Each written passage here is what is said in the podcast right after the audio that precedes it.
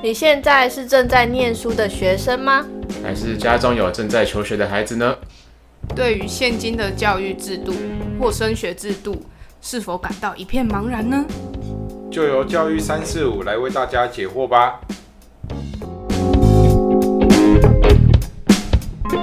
欢迎收听三民主义，我是 Peggy。那今天我们有幸邀请到政治所的同学俊宇。Hello，大家好，我是俊宇。那我们今天主要讨论的是，就是核心素养的社会参与部分。那之前在素养那集就有跟大家提到自动好，就是自主行动、沟通互动跟社会参与这三大项。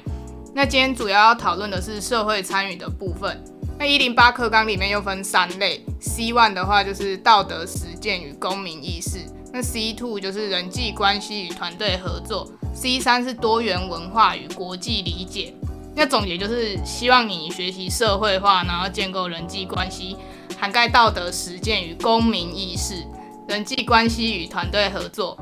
多元文化与国际理解。那讲到公民意识，就会联想到最近刚结束的公投案，就是十八岁公民投票权。那 James，你对于就是十八岁公民投票权这个有了解吗？还是因为那一天投票那一天是正好我有补习班的课要上，所以其实我自己也知道我可能没有时间去投，所以我就没有太去 follow 说这个投票的内容是什么啦。对我只知道跟十八岁有关，然后看到像是 Michael 他也有传一些内容给我，但里面也没有写的，我觉得也没有写的很清楚。嗯对，所以我其实不太清楚，只知道跟十八岁有关，但嗯十八岁，我原本其实一直以为是呃会十八岁让十八岁的也可以去投公投投公投的票，嗯但我后来才知道不是，十八岁公投是之前好像就通过了。嗯？对，那所以到底是什么内容，其实我没有很清楚。那这就是我们这集请来俊宇的原因。那再麻烦俊宇跟我们大概解说一下。好，那这边先简单说明一下，所谓十八岁公民权，它主要是在投什么东西？因为我们现阶段刚刚那个 James 嘛，是，好，OK，那刚刚就我们时候讲到说，公投是十八岁是之前就可以投的，可是呢，就是如果你今天是想要选人，譬如说你想要把票投给谁，让他当乡长，那这些都还是要在二十岁以上才可以投。OK，、那这一次十八岁公民权就是第一个部分，就是要让这一个可以去投票的一个权利下修到十八岁。那第二个就是关于被选举权的部分，因为我们目前的所谓的被选举权，它一样是要在二十岁。那这一次呢，也下修也是把被选举权下修到十八岁。那不过关于这一点的话，其实就是有蛮多人误解的，就会认为说，哎、那这样十八岁的人是不是就可以出来，可能选乡长，长对，选选里长、选村长？那这样我干嘛去选一个小屁孩这样子？嗯，对，对网络上蛮多这种声音的。对对对，但是他们可能可能不知道的是，目前对于那个目前对于你什么职位要几岁才可以选，这个规范是规范在选罢法里面的，所以就会变成说，就算今天这一个通过了，那它也只是让将来被选举权的那个年龄可以有机会下修到十八岁，而不是马上十八岁就可以出来选举。这个是我看到目就是在选举那段时间，就是很多人误会的一个点。对，这样子。其实真的很多，因为我就看那些新闻嘛，然后就我们也讲过嘛，看新闻最喜欢看什么？看留言。嗯，对。哎，底下留言就会就是有很多这种会讲说，我为什么要选一个刚成年或者是高中刚毕业的人来当里长，还是当立当我们的什么民意代表这样子？嗯对，哦，所以他是通过了。如果公投，因为当然公投现在是没过，那如果公投通过了之后，要十八岁就能。我直接讲参政好了，他也是要再经过另外一番的修法之类的对，没错。了解。因为现阶段你年龄最低的村长二十三岁，立法委员二十三岁，嗯。县市议员二十三岁，那规定都还是在二十三岁，所以那段时间就是网络上有很多的一些一些就是一些人的说法是，哎，我赞成十八岁可以去投票，但是我不赞成十八岁可以出来被选举，所以要求大家，哎，我们投下反对票，因为我虽然赞成十八岁可以去投票，但是是我反对十八岁可以出来被选举。那他们就误会了，因为就算这一条过了，那十八岁就可以投票，就是他们支持的可以投票，但是他们还是没有办法出来被选举，因为选罢法还没修。是对，所以这就是我认为，这就这一次这一个这一个这一个公投案没有过，我觉得蛮可惜的地方，嗯。因为可能很多人大家不晓得这件事情。其实我会有一个我我的想法啦，呃，因为其实我讲真的，我是第一次这么清楚的知道关于我们上一次公投的内容，这是真的是第一次，就是之前可能都是模模糊糊，或者是看新闻，听对或者是部分部分知道，就知道东东一块西一块，东一块西一块，然后很零零散散的东西。对我觉得，呃，没有过可能也是有一大部分是大家对于这个内内容并不是那么的清楚这样子。嗯当然，也有一方面可能真的是没有很赞成啊。那这个我们可能待会可以再讨论的部分。对，嗯，对。那我也是看新闻上面写说，就很有看到很多不同意的声音啊。那先来说同意的，同意的话，当然它主要是说，嗯，强化年轻人的思辨能力跟促进世代的交流。然后还有一个是与国际潮流趋势一致，因为据我所知，好像蛮多国家都是什么十八岁或十九岁就可以去投票，比如什么英国啊、美国、加拿大、德国，他们的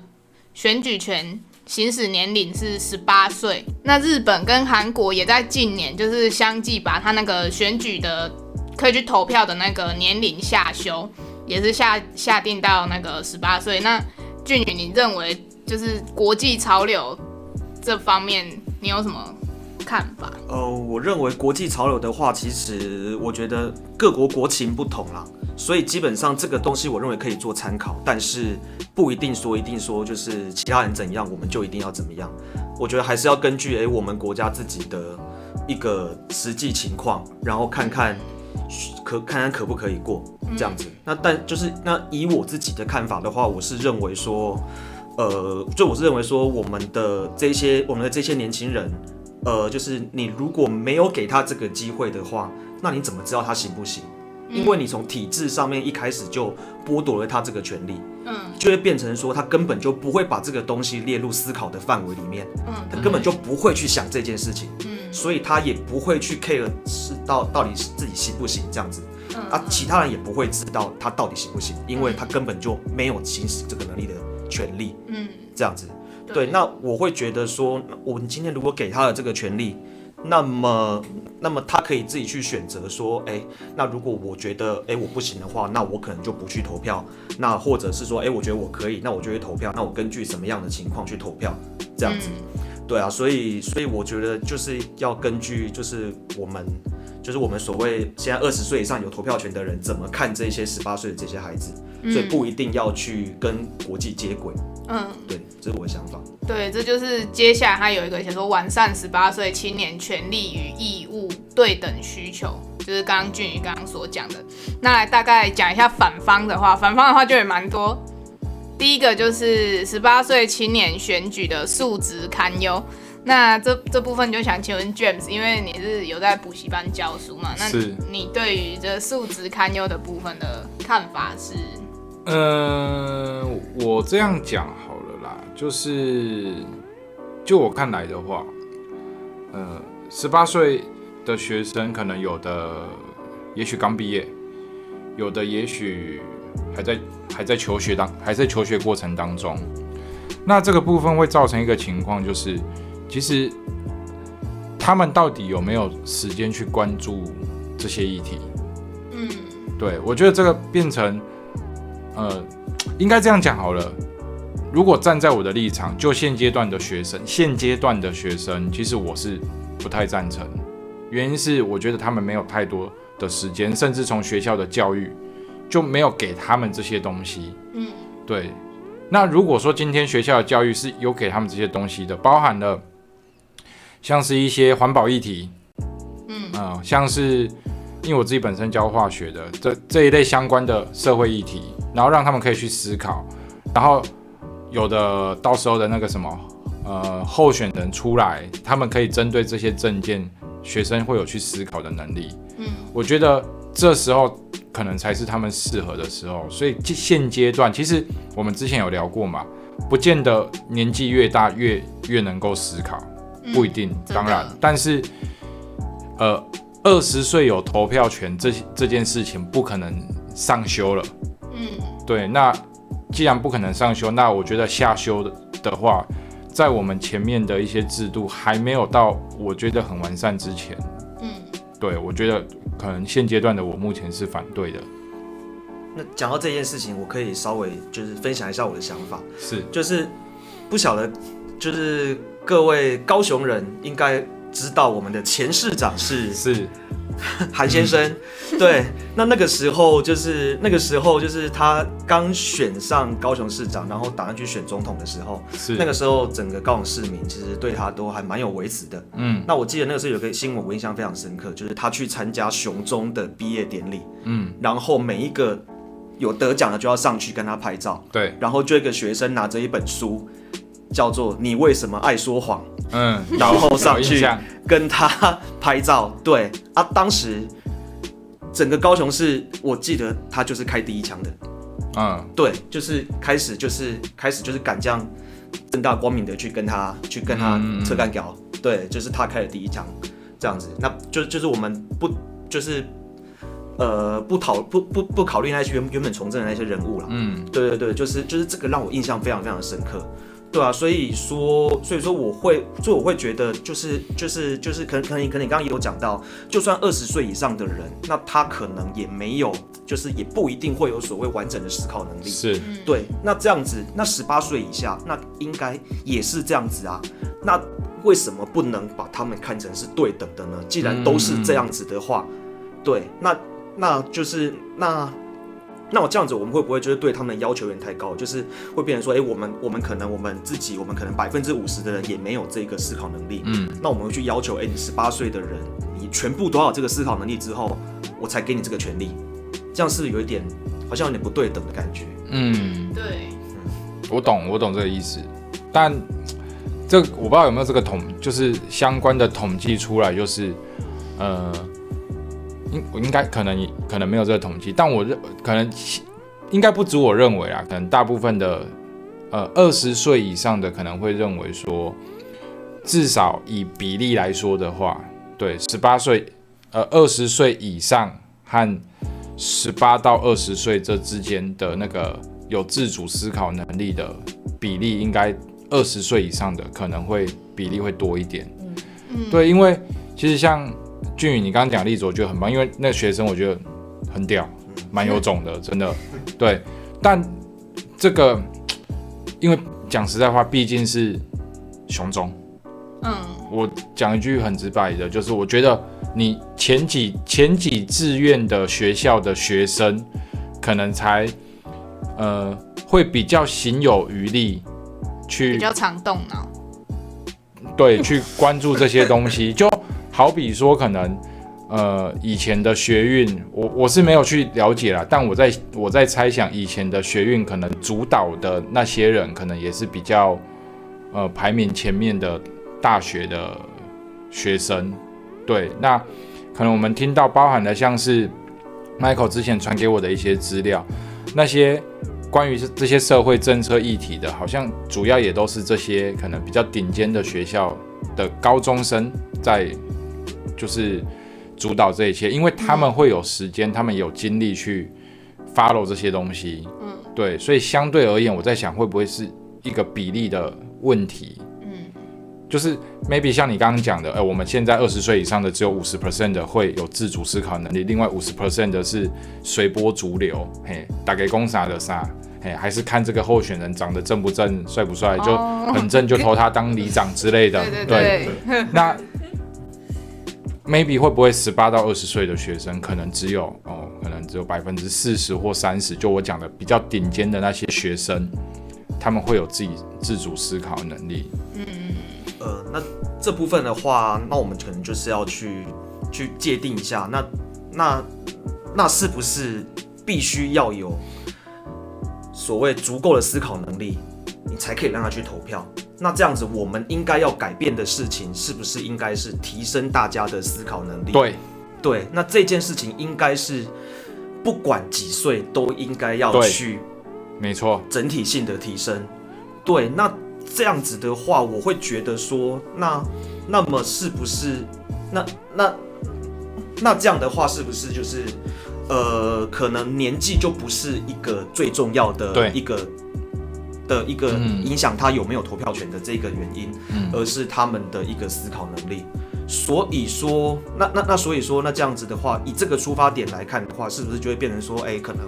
十八岁跟到二十岁跟二十岁以上，他们会是一样的，因为他们都必须要去提高嗯思考能力。嗯，对，然后我们刚刚讲的五十趴，然后你说了四十趴，可能嗯这些都这些都是我们自己猜测的数字。对对对，对对对，这些都不是，这些都不是，都都不是有统计数据，对啊只是我们自己的一个、嗯一个感觉猜测，。对对对对对对对，所以这一些我觉得可能就可能是不太有参考价值的。嗯那所以说，那所以说，那如果我们撇开年纪这一点的话，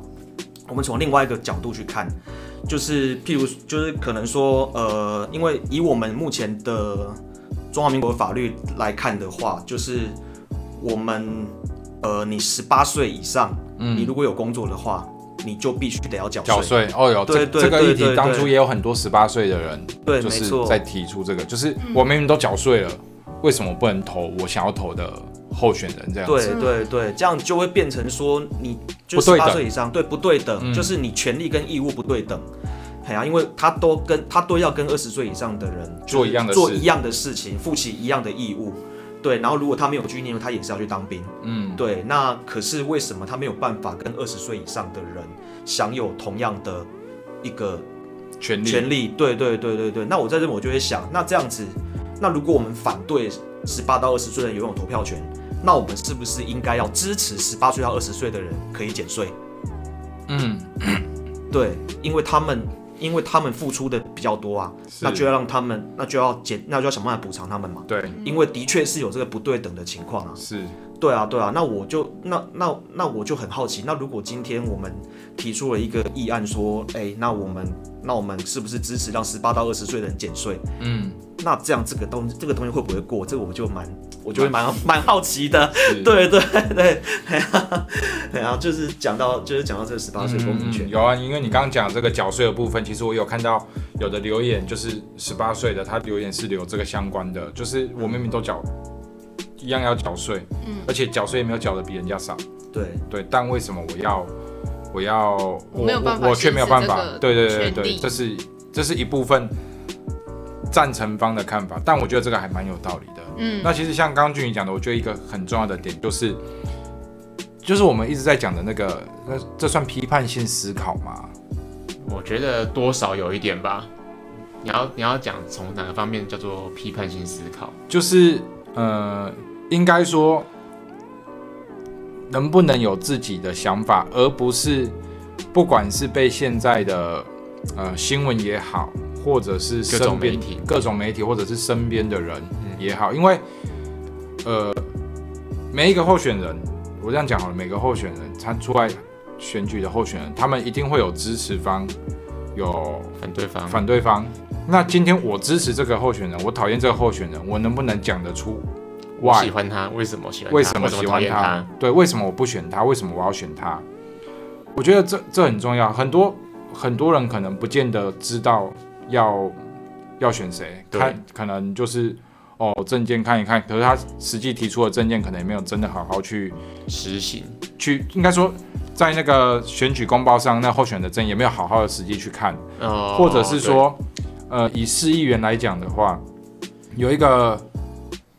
我不晓得其他会不会有这个状况，可是以我们家来讲的话，市议员我们在选市议员，基本上是选什么？选可能服务处离自己家比较近的，哦就是真的有什么问有服务到题，你的，对，有什么问题会去会去服务的。对，像我们家，呃，近几年好像比较没有，可是之前我的印象中就是，呃，我爸我妈他们在选市长以上，立委和市长都会以党为主，但是市议员的话就会以就是就是没有没有在管党，也不是政见，就是看看顺眼，不是看谁可以服务得到哦哎因为比如说三明区就好几个候选人嘛，嗯那有的服务处可能就离我们家比较近，啊，我们就会，我妈就会，我爸我妈他们就会选这些。就是你说他们真的提出来的证件有没有什么嘛？其实讲真的，我我也不会特别去看。对，所以我觉得就像你刚刚讲的，这个能不能去关注这些社会议题，或者是真的能能不能讲出呃为什么要选他或不选他这一类的东西，我觉得不只是十八岁的就呃十八到二十岁，就是二十岁以上的，我觉得很多，包含我自己，可能都还也讲不出为什么。嗯，对，对啊，所以我就会，所以我就会觉得说，就是觉得说，就是应该要给这一些十八到二十岁的年轻人，给他们有这个机会，让他们可以去思考，因为他们有了投票权之后，他们才会开始去思考说，哎、那我要投给谁？那我应该要怎么样去，我应该要怎么样去选择这样子。那如果当今天你没有投票权的话，那你可能就会选关我关我什么事？嗯，反正我没有投票权，怎样都没有关系。嘿啊，就跟很像，就是就就以我自己来讲好了啊，我我自己就是我自己可能会去关注在理财的一个东西的时候，就是我真的把钱丢进去的时候，哦我才会去注意说，哎、因为因为我现在我的钱在里面了，所以我才会去注意那些资讯。嗯可是如果我还没有把钱丢进去之前，我就觉得随便了，反正那个又不关我事，嗯这样，所以我会认为说，为什么不要给他们这个机会，让他们有机会可以去思考，这样子，这是我的想法。可是我就很好奇一点，这也是我在就是新闻啊还是什么看到的，就是对于一些可能比较没想法的那些学生的话，那这有没有就是政治操作的疑虑？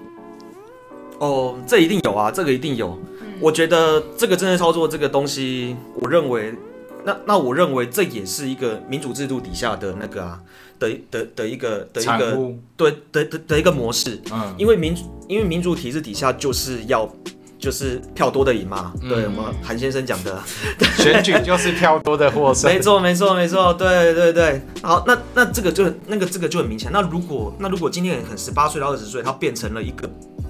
有投票权的人，那可能就会有些选举，也就可能就有些候选人会想要他们的选票，就会制定